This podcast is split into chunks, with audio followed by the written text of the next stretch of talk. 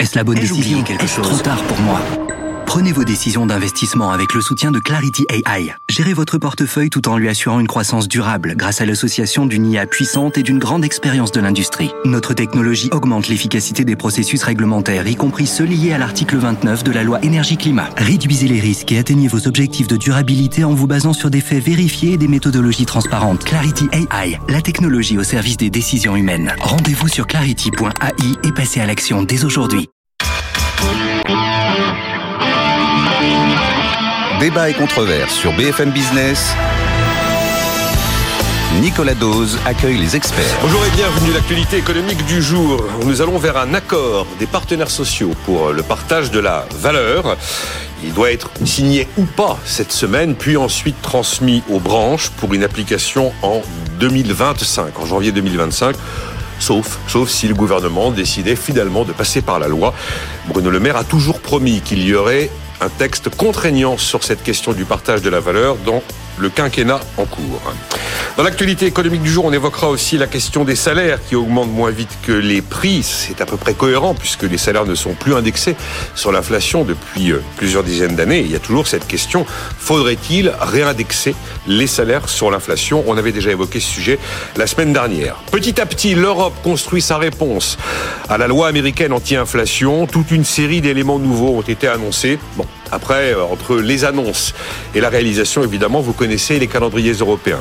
Les rachats d'actions sont-ils condamnables? On a déjà posé la question. Alors, euh, j'ai un de mes invités présent sur ce plateau qui en a pratiqué pas mal nous dira dans quel état d'esprit ça s'est fait et si on peut considérer qu'un rachat d'action ou le versement d'un dividende, c'est exactement la même chose.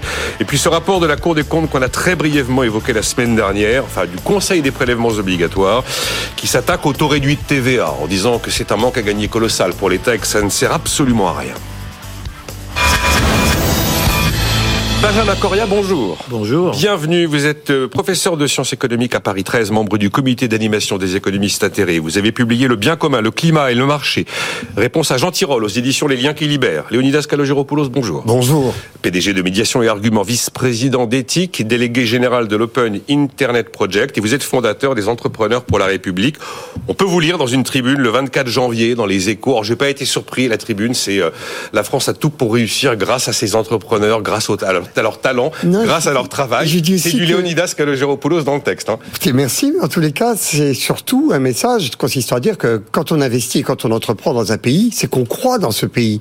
Et euh, j'entends tellement de gens défaitistes et euh, presque dépressifs en parlant de la France que je dois bien constater qu'à contrario, il y a des milliers d'investisseurs qui choisissent la France pour développer leurs projets. Ça veut vraiment dire qu'ils croient en quelque chose et qu'ils voient quelque chose que beaucoup d'intellectuels ne voient pas.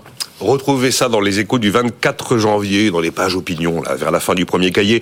Guillaume Poitrinal, bonjour. Bonjour. Chef d'entreprise, racheteur d'actions, donc, hein, c'est ça. C'est vous le racheteur d'actions. Fondateur de WO2, promoteur immobilier bas carbone. Je redonne les principaux éléments du projet d'accord hein, sur le partage de la valeur. Ça concerne principalement les entreprises de 11 à 49 salariés. Si cet accord est signé et donc euh, ratifié, eh bien, elles auront une obligation cette fois-ci d'utiliser un outil de partage de la valeur dans la mesure où elles sont rentables trois ans de suite et que les profits réalisés trois ans de suite représentent au moins 1% du chiffre d'affaires. Pour les plus de 50 salariés qui doivent d'ores et déjà, de manière obligatoire, verser de la participation, il y aura une nouvelle obligation en cas de résultat exceptionnel, obligation d'ajouter un versement supplémentaire ou en tout cas d'ouvrir une négociation pour l'usage d'un outil, de partage de la valeur. C'est l'entreprise elle-même qui devra déterminer qu'est-ce qu'un résultat exceptionnel. Et euh, derrière, il y a évidemment euh, euh, deux syndicats de salariés qui sont quasiment signataires, trois autres qui sont réservés. Bah, évidemment, ils redoutent que si on multiplie tous les dispositifs de partage de la valeur, il y a un moment où ça prenne la place des hausses de salaire. C'est un peu leur inquiétude probablement. Euh, qui a un avis là-dessus ah, euh, bah, Rien, rien de neuf. À, rien de neuf à l'ouest du Rio parce que ah si, c'est juste une obligation l'extension d'un vieux truc qui s'appelle la participation qui est obligatoire pour les entreprises de plus de 50 salariés.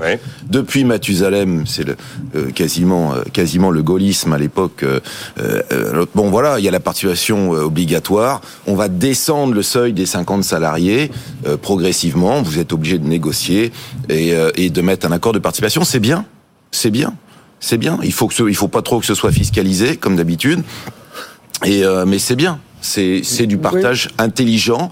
En tout cas, c'est beaucoup mieux que le super dividende qui mélangeait tout et non, essayait de dividende salarié. Dividende, pardon, le, le, dividende salarié qui mélangeait tout et, et, qui consistait euh, en fait à, à, aligner les questions de distribution de dividendes qui n'ont rien à voir sur les questions de pouvoir d'achat, avec une volatilité évidemment qui aurait été absolument considérable et qui n'avait absolument aucun sens. En fait, le dividende salarié, Guillaume Poitrenal, c'était peu ou prou exactement ça.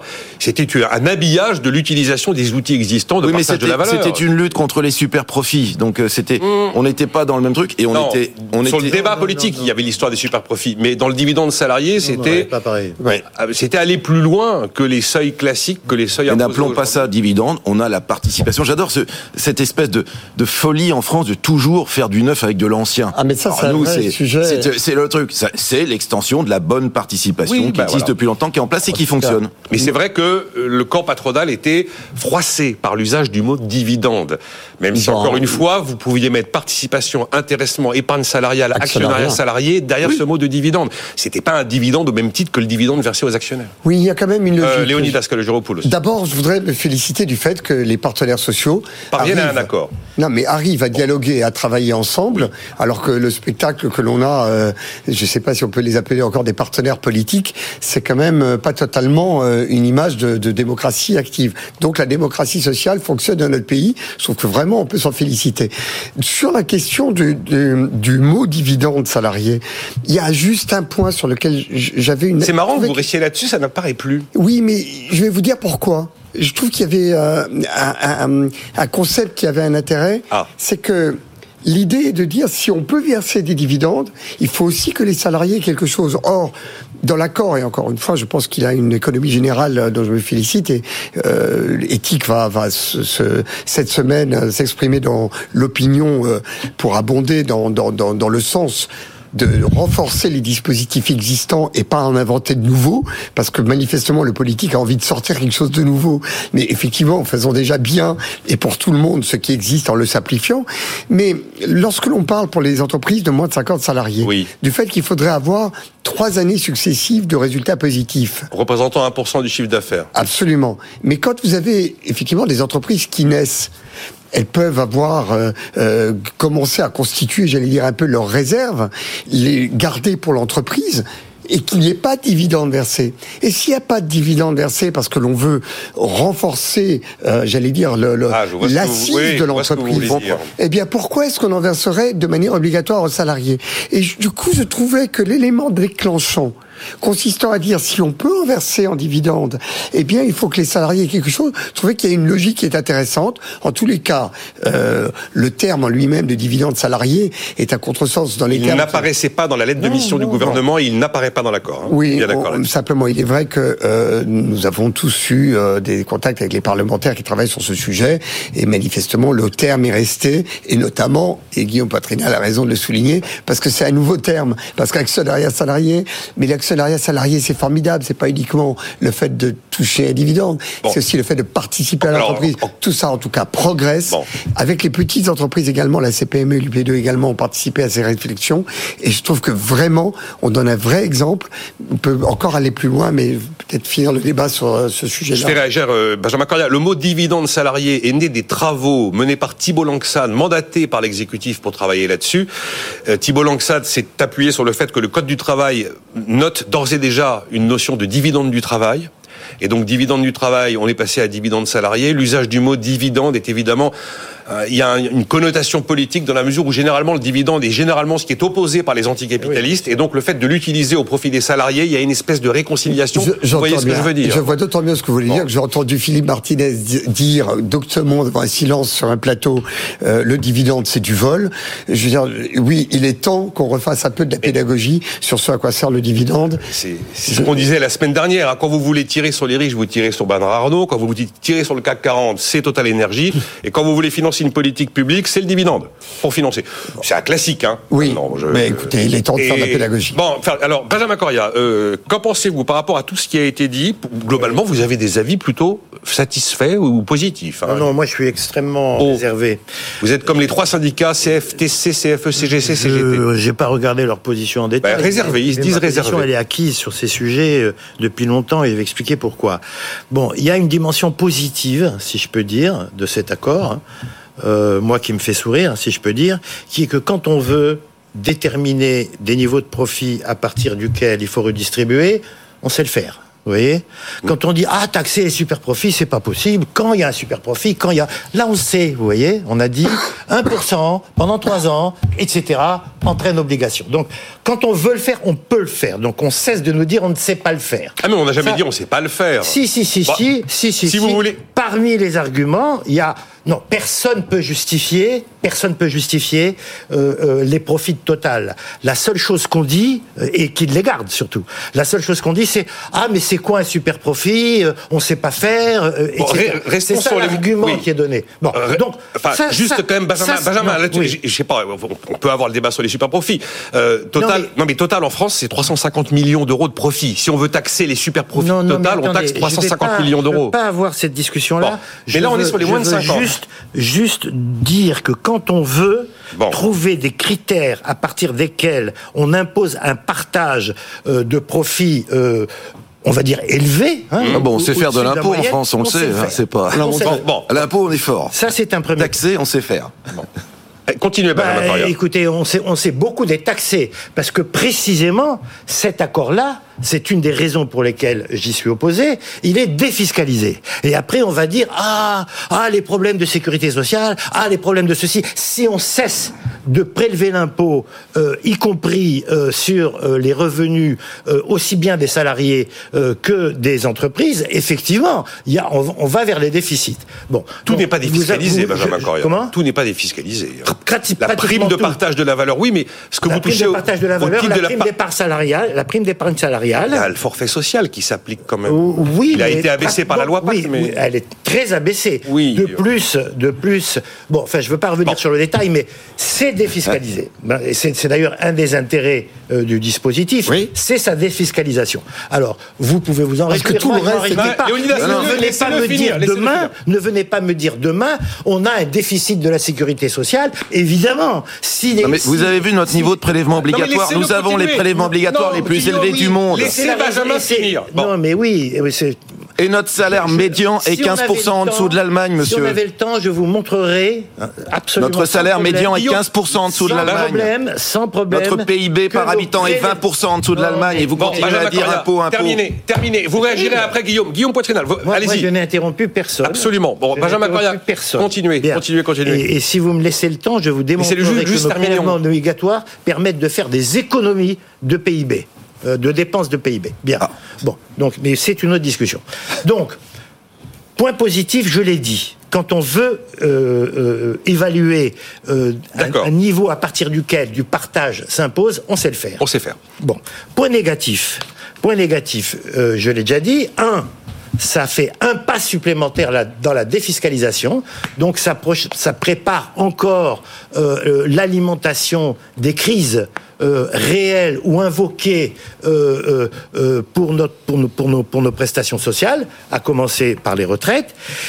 Deuxième motif d'opposition, ben, comme chacun sait, et vous l'avez mentionné vous-même, le risque hein, non négligeable. La substitution. Et que ça soit la substitution au salaire. Et qu'on ait des salaires de plus en plus, euh, je vais dire squelettiques pour employer un terme polémique, et une part variable, donc imprévisible, de plus en plus importante. Donc, je- moi, je suis pour les vieilles formules américaines. La vieille formule américaine de l'époque du Fordisme, je vais la donner, qui correspond aussi à la période de croissance la meilleure du capitalisme, c'est AIF plus COLA, annuel Improvement Factor plus Cost, cost Adjustment, c'est-à-dire une partie d'indexation sur les salaires, j'ai pas dit 100%, hein, une partie d'indexation sur salaire, une partie de partage de la productivité. Et avec ça, on fait du keynésianisme, si j'ose dire, microéconomique, c'est-à-dire on garantit la croissance de la demande euh, de manière pérenne et à très long terme. Dit autrement, Voilà. vous plaidez les hausses de salaire et pas les outils Je- oui, de je, oui, je, pouvoir d'achat. oui, je prélève, Bon. je prélève des mesures euh, de partage euh, de la valeur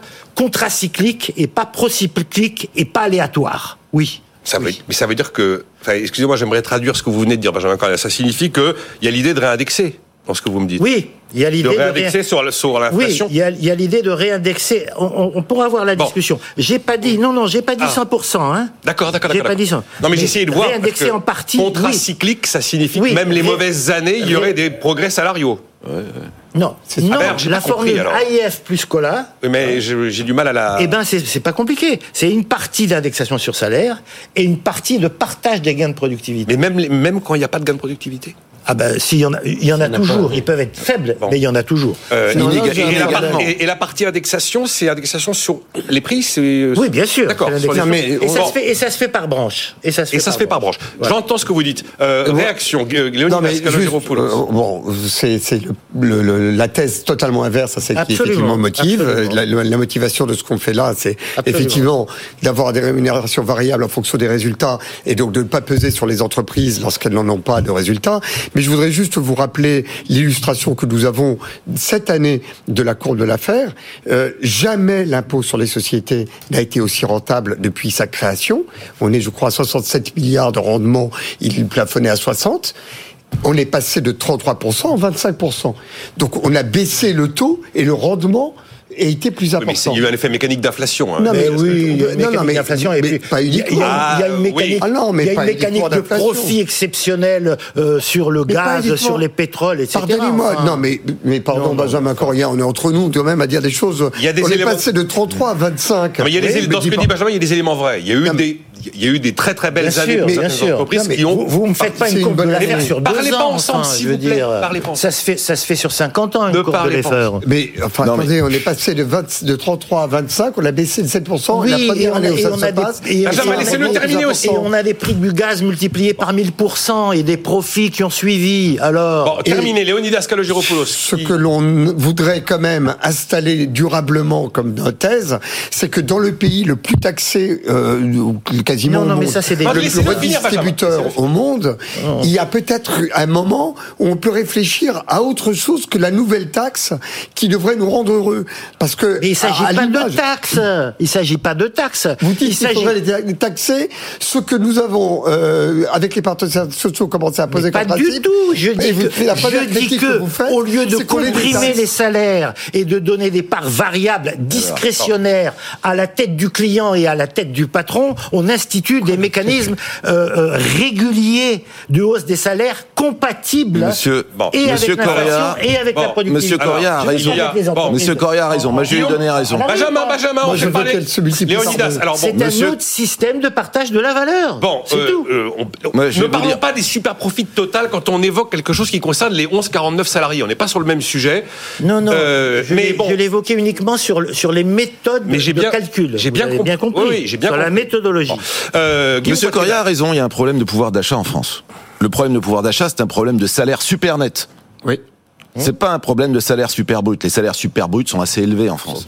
Le coût du travail est élevé et le salaire super net, pour faire très simple, le travail paye pas. Pourquoi est-ce qu'il paye pas? Il y a deux causes à cela un, les prélèvements obligatoires qui pèsent sur le travail, qui fait que pour mettre 3 000 euros dans la poche de quelqu'un net, ça coûte 6 000 euros. Donc on a 50% de prélèvements obligatoires. Seul pays au monde qui impose des gens qui ont travaillé pour 6 000 euros à 50%. Et c'est pas 50% marginal, attention. C'est 50% au premier euro.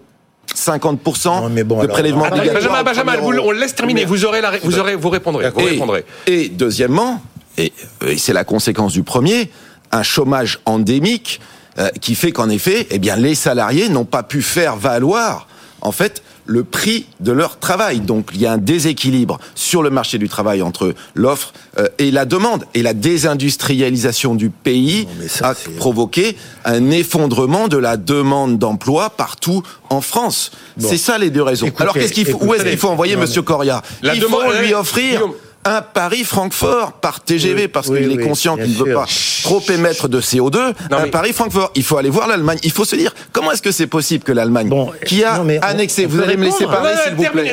comment est-ce que c'est possible Comment est-ce que c'est possible que l'Allemagne, qui a annexé une Allemagne de l'Est il n'y a pas si longtemps, extrêmement pauvre, aujourd'hui arrive avec un salaire médian 15% au-dessus du salaire médian français? 15% 15%. je vais vous dire. Comment est-ce que c'est possible que le PIB par habitant en Allemagne est 20% au-dessus?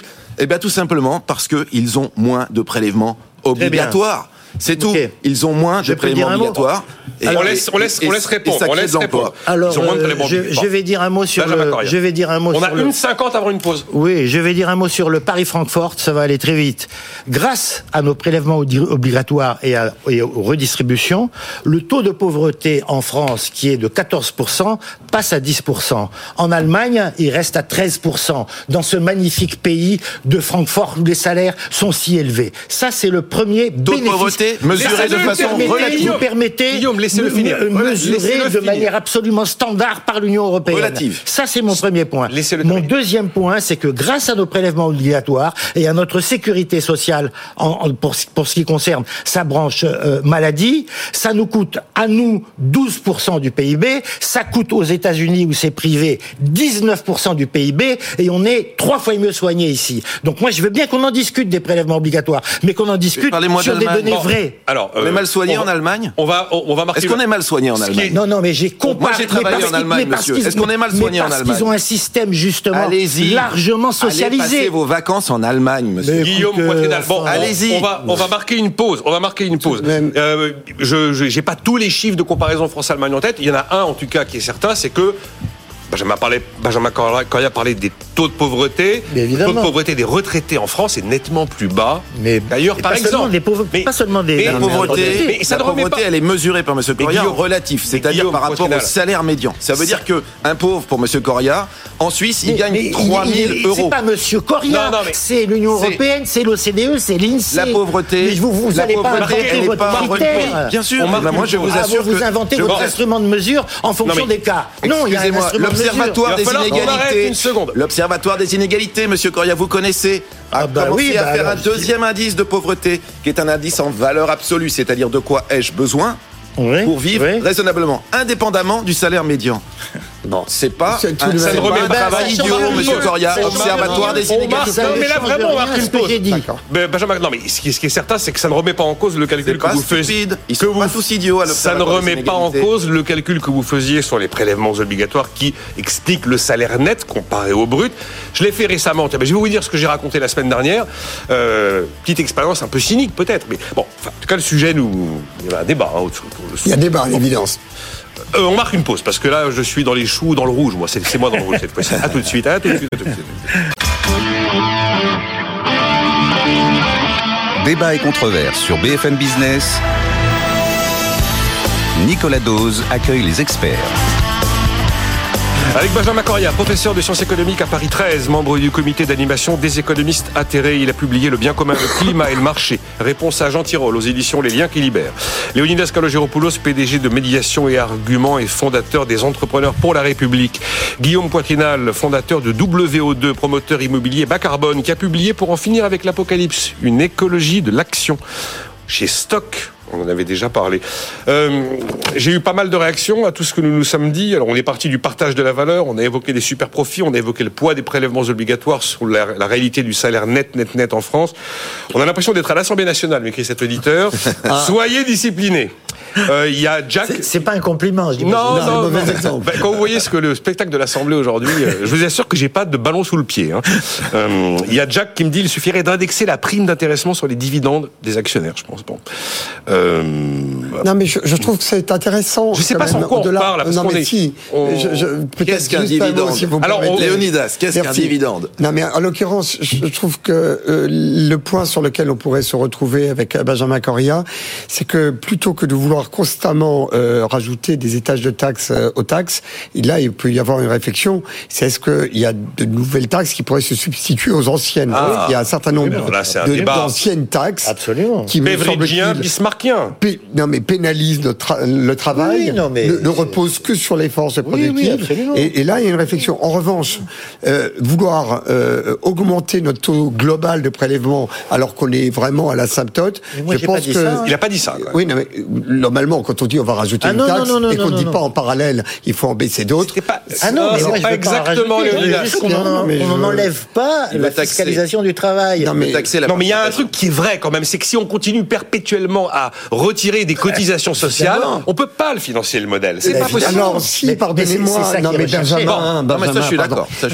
ça on qui est peut- recherché. Non, mais Léonidas, on Léonidas, peut, continuez. si, Après, on peut, on peut, parce que plus il y a de gens qui travaillent, et mais c'est ça l'objet. Mais je sais que c'est ça l'enjeu, c'est le taux d'emploi. C'est de faire en sorte que nous atteignions le plein emploi. Oui, je suis et lorsqu'on aura le plein emploi, eh bien tout le monde pourra avoir un même niveau de contribution globale, des taux moins élevés, et on pourra enfin avoir un salaire net qui est plus proche du salaire Je brut. suis d'accord que si on avait effectivement euh, 4% de Eh bien, chômage et pas ça. 7,3, Eh les problèmes sont réglés. Tous nos Mais- problèmes sont résolus. Et donc c'est ça l'objectif que nous devons Mais, oui, atteindre, mais syndicats ma, et patronat ma fameuse ensemble. formule là, sur, laquelle, sur- sur laquelle vous avez du mal, AIF plus cola, c'est en fait euh, inflation plus productivité, sachant que c'est à, à chaque fois une partie de. Donc, mais j'ai compris. Ça y est, j'ai fini par y C'est arriver, celle-là, Benjamin. c'est celle-là qui a garanti le plein emploi historiquement euh, pendant la période du Fordisme. C'est à partir de. Alors, c'est- je dis pas que tout est lié à ça. que le Fordisme est réplicable c'est- aujourd'hui Mais c'est oui, Oui, mais je suis d'accord. Attendez, non, non, mais attendez, je suis On d'accord. va essayer de pas être comme à l'Assemblée nationale. non, non, mais je suis d'accord qu'il n'est pas entièrement applicable. hein. Il n'y a pas de discussion là-dessus. Mais cette formule, euh, liée à des conditions macroéconomiques particulières dans lesquelles la mondialisation était moins développée, est celle qui a permis le plein emploi. Donc je ne dis pas qu'elle doit être reconduite strictement telle qu'elle, mais je dis, euh, et ça c'est mon point de vue, que aller vers une formule inverse, c'est-à-dire dans laquelle les parts variables euh, augmentent absolument sans arrêt, s'accompagnant de défiscalisation, moi je dis ça, ça nous conduit Alors, dans le mur. Tout n'est pas défiscalisé dans le partage de la valeur. que c'est ça Et on ne peut pas, on ne peut pas non plus faire le procès à toutes les mais- entreprises qu'elles arrêteraient les hausses de salaire pour ne se concentrer que sur Il y a des- 4,5% C'est pas- de hausse c'est de salaire prévue euh, cette, euh, cette année. Est-ce oui, que vous avez observé ce, serait un euh, procès un peu sévère d'imaginer que tous les chefs d'entreprise sont des ordures qui non, vont non, éviter mais c'est pas d'augmenter un problème de chef d'entreprise. La personne, je veux dire, moi, moi, en tout cas, dans mon esprit, Hum. c'est pas un problème de mettre en cause l'attitude d'un chef d'entreprise, etc. Surtout s'il s'agit d'une entreprise petite et moyenne. S'il s'agit d'une multinationale, c'est peut-être un autre Ah. problème. Ah, c'est le Moi, mal je de le dis comme je le pense. Je le Ah. dis comme je le pense. Non, non, mais d'accord. Ben, on pourra en discuter. Alors, le- le gros mais de l'accord la- porte quand la même question- sur mais les- La question, c'est les politiques le qui consensus. sont derrière. Le consensus, la motion de consensus, je pense qu'on peut tous observer, c'est que comme le travail est trop taxé, notamment pour les classes moyennes, avec ces niveaux de prélèvement obligatoire extravagants, en fait, nous créons des espèces de niches. On est à la française. Donc en fait, qu'est-ce qu'on va dire? On va dire le SMIC est détaxé. Bravo. Donc tout le monde va finir par être payé au SMIC, puisqu'en fait, il n'y a plus de charges sociales sur le Exactement. SMIC. On va dire quoi? On va dire la prime Macron. Allez, c'est jusqu'à 6 000 euros, très largement détaxé. Tout en bas, il n'y a plus de taxes, il n'y a plus de charges sociales, il n'y a Voilà. plus de contributions sociales. Voilà. Et là, c'est vrai qu'on va mettre en plus. Il vaudrait mieux faire une grande réforme et dire un taux plus bas pour tout le monde, Oui. qui s'applique à tout le monde et que tout le monde accepte, plutôt que d'avoir des niveaux de prélèvement obligatoires de dingue. Une fois encore, 50% sur un salaire super net de 3000 euros. Vous travaillez pour vous travaillez deux fois. Vous travaillez deux fois pour ce que vous gagnez. Vous devez gagner deux fois hein, ce qui vous reste dans la poche. Sauf si vous, sauf, si vous À achetez, 3000 euros. sauf si vous achetez l'idée qu'une partie de ces prélèvements, Évidemment. c'est du salaire différé Une que vous partie, mon cher. Une partie, bien sûr. Euh, personne ne le conteste. Mais, vous, dit mais fallait vous- mais vous supprimer. cotisez pour des tas de gens qui ne travaillent je pas le- qui sont en dehors de l'emploi. Sur le fond, la question c'est qu'est-ce qui est acheté avec du salaire direct et qu'est-ce qui est euh, euh, donné ou euh, sous forme de prestations euh, gratuites ou à prix euh, très abaissé euh, à travers nos services publics. Bien, autour de ça, il y a une discussion à avoir. Moi, je suis pas marié avec euh, les formules euh, actuelles. Nous ne sommes Mais pas à l'Assemblée C'est ça la nationale. vraie discussion. Mais l'idée un peu cynique que j'ai eue la semaine dernière, j'ai j'ai pensé à vous d'ailleurs en faisant moi, ma petite démonstration. Vous, vous me dites le 3000 super net égale 3000 super brut, 6000 super 6000. brut. Euh, 3200 euros euh, super brut. 3200 euros super brut, ça fait 1750 euros super net. Hein Donc, quand on prend cotise patronale, cotise salariale, même si le salarié pèse les, pa- paye les patronales, mais qu'il n'en a pas Dès que vous sortez du SMIC, Eh ben, je me suis dit, tiens, ben, on va donner aux salariés les 3200 super bruts. Et c'est lui qui va faire les virements et les chèques aux URSAF. Ben et à la sécurité sociale. Pourquoi est-ce qu'on ne le laisserait pas choisir envoyer ses gosses à l'école Non, non, mais vous imaginez. Laissons-le choisir. En, imagi oh. en imaginant. Laissons-le choisir le, niveau de protection. Quand on est à 2 000 euros et quand on est à, 15 000, laissons-le choisir. Est-ce qu'il veut une santé Non, mais je disais ça. Je disais est-ce qu'il veut une santé 100% gratuite ou est-ce qu'il accepte d'avoir un petit ticket modérateur à 20% mais Il a choisi. Je disais que c'était Nicolas. Il y a eu des grèves interminables pour la sécurité sociale et ça continue. Donc il a déjà choisi. Non, non, non, En fait, je disais ça à modèle social constant, sans rien changer, pour l'exercice de pédagogie. Bien sûr. Voilà, l'exercice de pédagogie, c'est vous qui faites les chèques et les virements à la fin du mois depuis votre compte en banque, à l'UNEDIC, à la sécurité sociale, aux URSAF pour que les choses soient claires dans la tête de tout le monde. Parfaitement d'accord. Il y a des gens qui seront très gagnants, il y en a qui seront moins gagnants. Moi, j'ai toujours eh ben, pensé qu'il fallait bien ça, la question. une assistance, un minimum social pour tout le monde, mais qu'ensuite le confort, le confort, euh, il n'a pas été facturé. Mais comme dit Benjamin Coria, il y a une réflexion à avoir un jour quand même. Oui. non, mais euh, je, trouve que c'est comme ça qu'ils ont fait les Allemands. Ils ont eu des, réflexions au début des années 2000, euh, mm. pas toujours très sociales, mais mais je trouve que c'est intéressant qu'en l'espace de 10 minutes, avec euh, des points de vue assez divergents, on finisse par trouver un chemin commun je suis sûr que autour de cette table. Et je pense que c'est possible. Et c'est ce qui se passe avec tous les gens de bonne volonté. Et à propos de gens de bonne volonté et du dialogue social qui s'est mis en place sur la répartition de la valeur, je pense qu'il y a un sujet que nous devons impérativement ensemble prendre à bras le corps euh, de manière euh, impérative et urgente l'ensemble des partenaires sociaux, c'est réenchanter le travail. Parce que je, non mais je, je mmh. dis et, et, rendre le travail euh, heureux un peu partout, parce que dans nos entreprises, celles que l'on connaît, on a l'impression que tout le monde appartient à cette collectivité de, de l'entreprise et, et, œuvre ensemble, et, et personne n'a l'obsession de travailler moins, de partir vite. Mais ce que j'entends, et je pense qu'il faut qu'on l'entende collectivement, c'est que les millions de gens qui manifestent en disant on veut pas, on peut pas prendre deux ans de plus parce que c'est déjà 40 années de calvaire et deux années de plus, c'est insupportable. Notre problème, ce n'est pas la retraite, c'est que les gens qui vivent 40 années de calvaire, il faut que leur calvaire s'arrête. C'est un vrai sujet collectif. Il faut que le travail soit soit heureux dans notre pays. Les entreprises qui réussissent, je voyais euh, euh, dans, le journal du dimanche un groupe extraordinaire hôtelier euh, qui s'appelle Evor et qui se développe à l'international, dont Emmanuel Sauvage est le dirigeant, il, il parle de ses responsabilités euh, de, de patronales. Et il dit mais la, la, base de la réussite collective, c'est le respect des salariés et un, un, un, un patronat moderne euh, qui, qui, fait que tout le monde avance ensemble. Il y a, à mon avis, ça. Moi, je vais vous informer sur, sur mes terminé, terminé, mais terminé là, parce que oui, cette vision d'un travail à la Dickens mais, dans la France de 2023. eh bien, je pense que c'est vrai. Écoute, pardon, mais ça doit nous interpeller. Je pense qu'il y a une réalité que nous avons dans notre bulle vécu avec des entreprises qui sont extraordinaires pour leurs salariés. Et je pense qu'il y a tout eu un pan, un tissu entrepreneurial où ces progrès-là n'ont pas été insufflés. Et il faut qu'on les généralise dans notre pays. Bien sûr qu'on peut améliorer les choses, mais enfin, on franchement, moi je passe, ma vie sur des chantiers, les amis. Des chantiers avec des compagnons. Voilà, c'est la vraie vie. Vous allez venir, je vais emmener Monsieur Coria, etc. On va parler aux compagnons.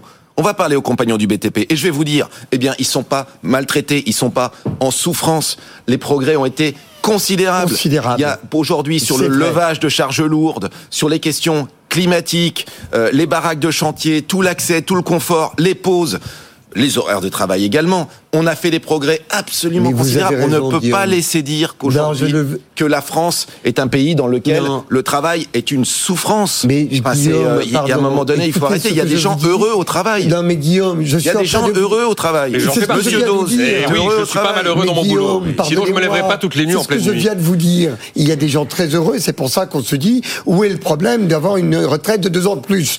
Mais le fait est qu'à l'évidence, ce n'est pas une généralité dans notre pays. Il faut qu'on le propage, qu'on le développe beaucoup plus. Le jour où le chômage passe de 8% à 4%, je peux vous dire que les entreprises vont faire des gros efforts. Mais je sais bien pour rendre le travail attractif. Elles vont déménager dans des sièges sociaux en bois, avec les nouveaux modes de travail, des grandes terrasses où les gens seront heureux, 3 mètres 10 d'auteur sous plafond, et une démarche bas carbone absolue pour aller attirer les jeunes qui, eux, ont un sujet aujourd'hui avec, et à raison avec le climat et l'écologie. Donc, euh, Ce que nous avons réussi à faire pour 50% de salariés, je ne doute pas qu'on soit capable de le faire pour les 50% Mais c'est la baisse du chômage. on a ouvert plein de sujets là. Oui, mais, je sais la contestation de la retraite a quand même ce mal-là qui est. elle est très animée par des gens qui sont quand même très protégés et qui partent à 51, 53, 55 ans.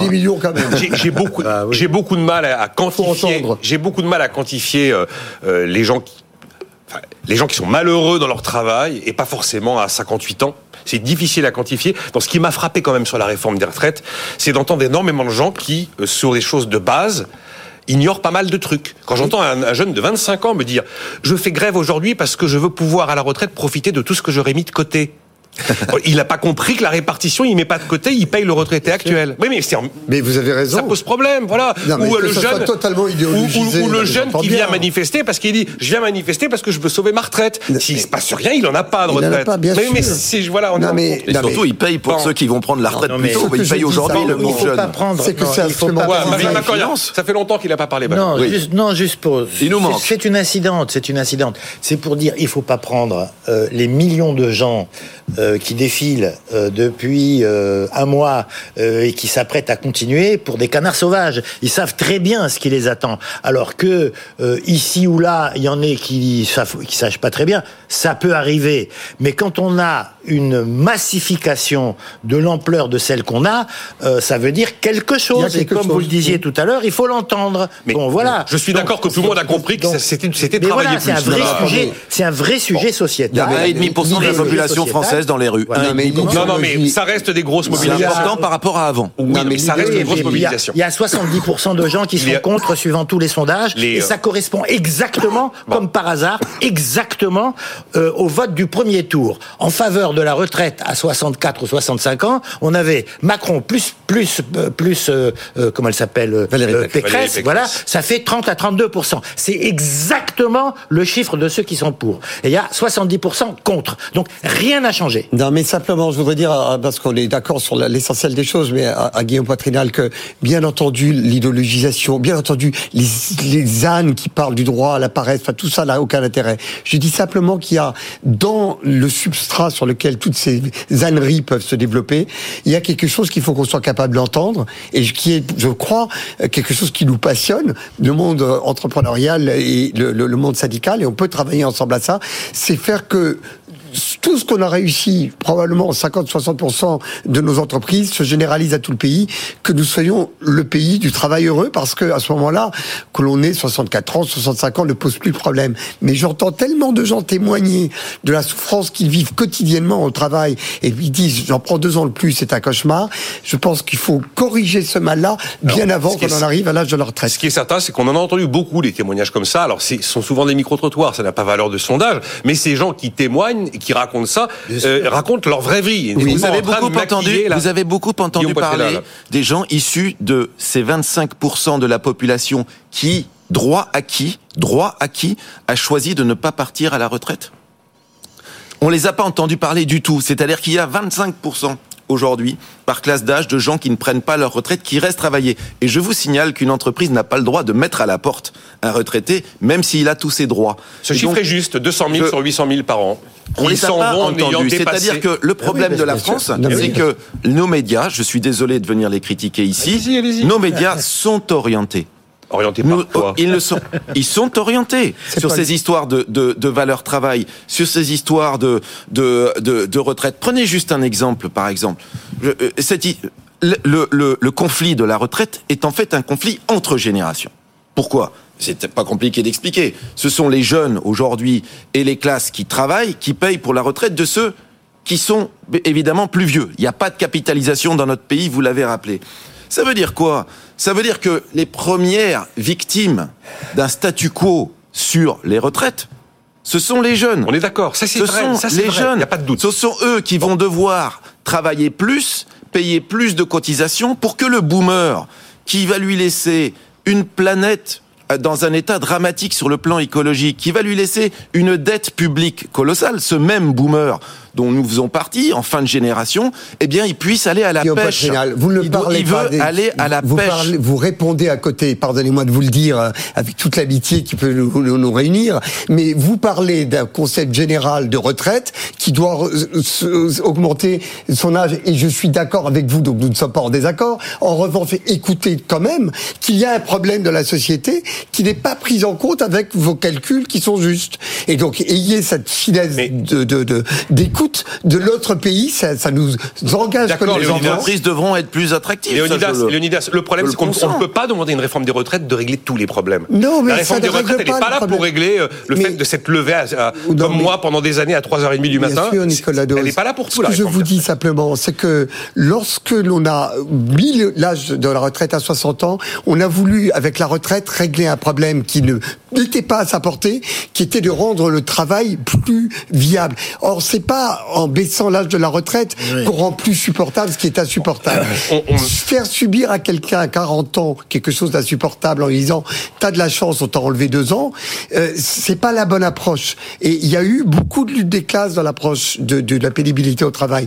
Le vrai progrès, c'est effectivement les charges, c'est euh, l'accueil sur les chantiers, c'est le fait d'avoir une formation et de pas avoir le même métier toute sa vie, c'est la reconversion, c'est la professionnalisation et tout là, ça. Là, on est parfaitement d'accord. C'est pas une réforme des retraites ce que vous avez décrit là. Je sais bien. Et ça, euh... c'est la véritable réponse mais à une souffrance. C'est pas une réforme des retraites. En un mot, Benjamin Coria, je veux deux sujets avant de non, finir. Non, mais en un mot, c'est juste pour dire que euh, sur le plan de la philosophie, je partage absolument ce que vous dites. Ça veut dire que on n'aurait pas ce clash euh, social majeur et, et personnellement, je pense qu'on n'a encore rien vu. Hein on va voir à partir du 7 mars pas, je suis pas va se capable passer. de vous le dire. Voilà. Bon, en tout cas, moi, moi c'est mon avis. Bon. Donc, on n'aurait pas ce clash si euh, sur, sur les questions de la nature du travail, euh, euh, on n'avait pas aussi euh, je dis pas qu'il n'y a pas des progrès qui ont été faits, hein. Il y en a eu des- bien des sûr. immenses, mais mais si on n'avait pas aussi un problème majeur, c'est-à-dire que toutes ces infirmières, euh, euh, euh, tous ces euh, euh, gens de, de, de- de- du, du premier front, hein, ceux qui nous ont euh, maintenus à flot euh, pendant euh, pendant la crise Covid, c'est cela les premières victimes du passage à 64 ans. Donc, si on résout pas ça d'abord, d'une certaine manière, on résoudra Bon, pas. bah, le- finalement, on a ouvert le chapitre des retraites. Il y a Scarlett m'écrit est-ce qu'il serait pas préférable de travailler 37 heures, payer 35 plutôt que d'allonger le temps de cotisation avant la retraite? Il y a Nabil qui bille il faut faire des enfants pour cotiser. Ça, c'est vrai. Euh, Catherine écrit votre invité a raison. Parole de coach en entreprise. Il y a encore des entreprises avec des managers maltraitants. Ça doit changer. Bon, euh, mais il y a effectivement c'est- c'est un énorme sujet et c'est un probablement un chantier qui n'a jamais vraiment été ouvert. J'aimerais qu'on dise un mot de ces fameux rachats d'actions. La semaine dernière, j'en ai pas mal parlé, Guillaume Poitrinal, sans avoir un avis définitif, en ayant plutôt un a priori négatif, considérant que pff, c'est une entreprise sans projet, qui a de l'argent mais qui a pas de projet, qui va racheter des actions, faut Eh ben, investir. eh ben, alors, je vais vous dire un truc. Qu'en pensez-vous? Ce que je pense, moi, il s'est trouvé que j'ai dirigé une entreprise qui, en effet, Unibail a à la Rodamco. fois- a à la fois appelé beaucoup de capital, appelé, c'est-à-dire fait des augmentations de capital, et qui a rendu beaucoup de capital sous forme de dividendes, et également, un peu plus marginalement, sous forme de rachat d'actions. Une entreprise, honnêtement, ce qui la rend moins performante, c'est d'avoir trop de capital. Ça va vous, ça va vous choquer. Si vous Mais trop de capital, en fait, c'est c'est quelque chose d'extrêmement pervers parce qu'elle perd en efficacité. Et donc il faut le, la juste allocation de capital. Et il faut que le capital circule. C'est-à-dire que si je n'avais pas rendu de capital aux actionnaires, ils ne seraient pas venus dans mes augmentations de capital. Qu'est-ce que j'ai dit aux actionnaires? Je suis désolé, l'immobilier est trop cher. Je ne vais pas continuer à racheter des centres commerciaux. C'est Ça une coûte foncière, une fortune. c'est une foncière dont vous parlez. Je, je vais. Le truc, les, les fonciers sont trop chers par rapport au truc. Donc, je m'abstiens. Je vais maigrir. J'ai divisé par deux la taille de l'entreprise. J'ai vendu une énorme tour qui s'appelle Cœur Défense euh, avec- à, à Lehman Brothers. Voilà, c'est connu. Ensuite, ils ont fait faillite. C'était avant la faillite. J'avais vendu très cher. Et ensuite, j'ai rendu le capital aux actionnaires. Et après, j'ai rappelé du capital. Il n'y a rien de malsain là-dedans. C'est juste de la gestion.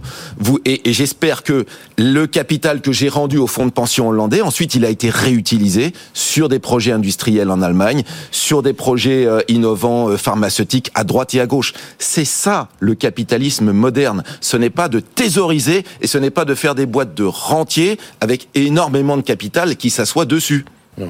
Vous voulez réagir, Benjamin Correa Oui, oui moi je veux bien réagir, parce qu'il n'y a aucune raison, lorsqu'on a beaucoup de capital, de s'asseoir dessus et de ne pas l'investir. C'est un peu le problème qu'on a aujourd'hui. Il faut avoir des, des cibles d'investissement. Ça, c'est un premier savoir-faire. Par rapport à ce que dit, par rapport à, ce que vous dites, euh, quelle est la question? La question, c'est que à partir du moment où la mondialisation a atteint le niveau qu'elle a atteint, à partir du moment où euh, on a ouvert euh, le capital des entreprises à, à l'investissement international, eh bien immédiatement on a mis en concurrence l'ensemble des entreprises pratiquement sur l'ensemble de la planète, et donc le taux de rentabilité du capital placé a fortement augmenté. Du coup, la nécessité, lorsque on est passé, je vais dire de manière polémique, mais euh, ça, ça on plus beaucoup de temps. On est euh. passé d'un salaire minimum garanti à euh, un revenu du capital garanti. Voilà le problème. Et donc du coup, lorsque on n'est pas euh, au niveau euh, de euh, dividendes et de rentabilité du capital placé suffisant, eh ben, on détruit du capital de manière à créer artificiellement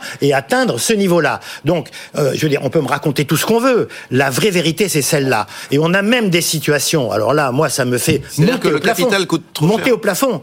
Hein Beaucoup trop cher, évidemment. Terminé, Benjamin. Parce que... Et donc, moi, y a même, on a même des situations, et elles sont nombreuses tous les ans, dans lesquelles des entreprises empruntent pour pouvoir ah. verser des dividendes et ou acheter des actions.